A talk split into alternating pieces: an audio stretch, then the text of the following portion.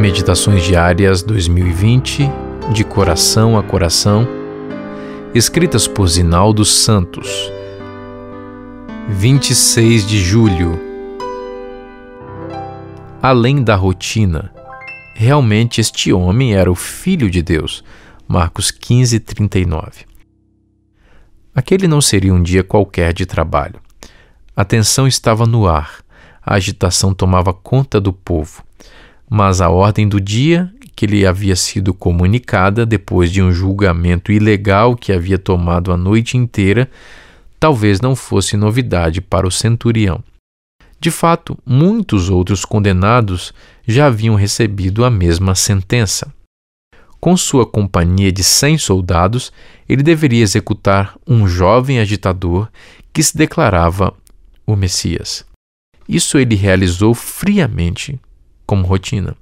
Executada a ordem, ali estava ele ao pé da cruz, frio e calculista, enquanto o Filho de Deus, erguido entre o céu e a terra, entregava a vida pelo resgate do mundo.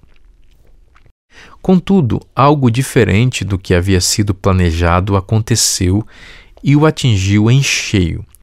O sinal do cumprimento do anúncio da morte do Cordeiro de Deus foi visto no véu rasgado no interior do templo.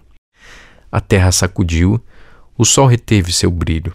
Envolvido pela rotina de executar tantos criminosos à morte de cruz, aquele comandante jamais pensou em ver uma manifestação da natureza em reação à morte deles.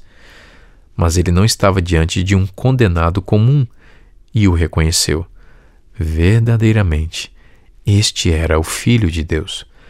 Para alguns eruditos, essa pode não ter sido a expressão de um coração imediatamente convertido a Cristo.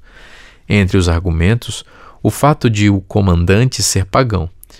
Isso o teria levado, diante do que tinha visto, a atribuir tudo a um milagre no contexto de seu mundo sobrenatural. Nesse caso, filho de Deus poderia ser apenas filho de um Deus? Entretanto, Ellen White afirmou, aspas, a paciência divina do Salvador e sua súbita morte, com o grito de vitória nos lábios, haviam impressionado esse pagão. No corpo ferido e quebrantado, suspenso na cruz, o oficial reconheceu a figura do Filho de Deus. Não pôde deixar de confessar sua fé. Fecha aspas. Precisamos contemplar pessoalmente a Cristo todos corremos o risco de perdê-lo de vista em meio a nossas atividades habituais, mesmo que sejam práticas e rituais da religião.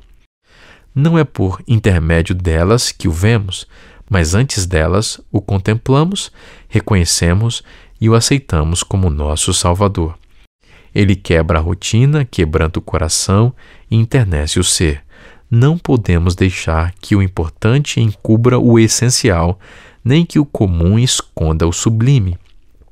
Cristo deve ser nosso companheiro de jornada em cada passo do caminho. Isso é que é viver. Eu sou Vinícius Mendes, pastor e editor na CPB.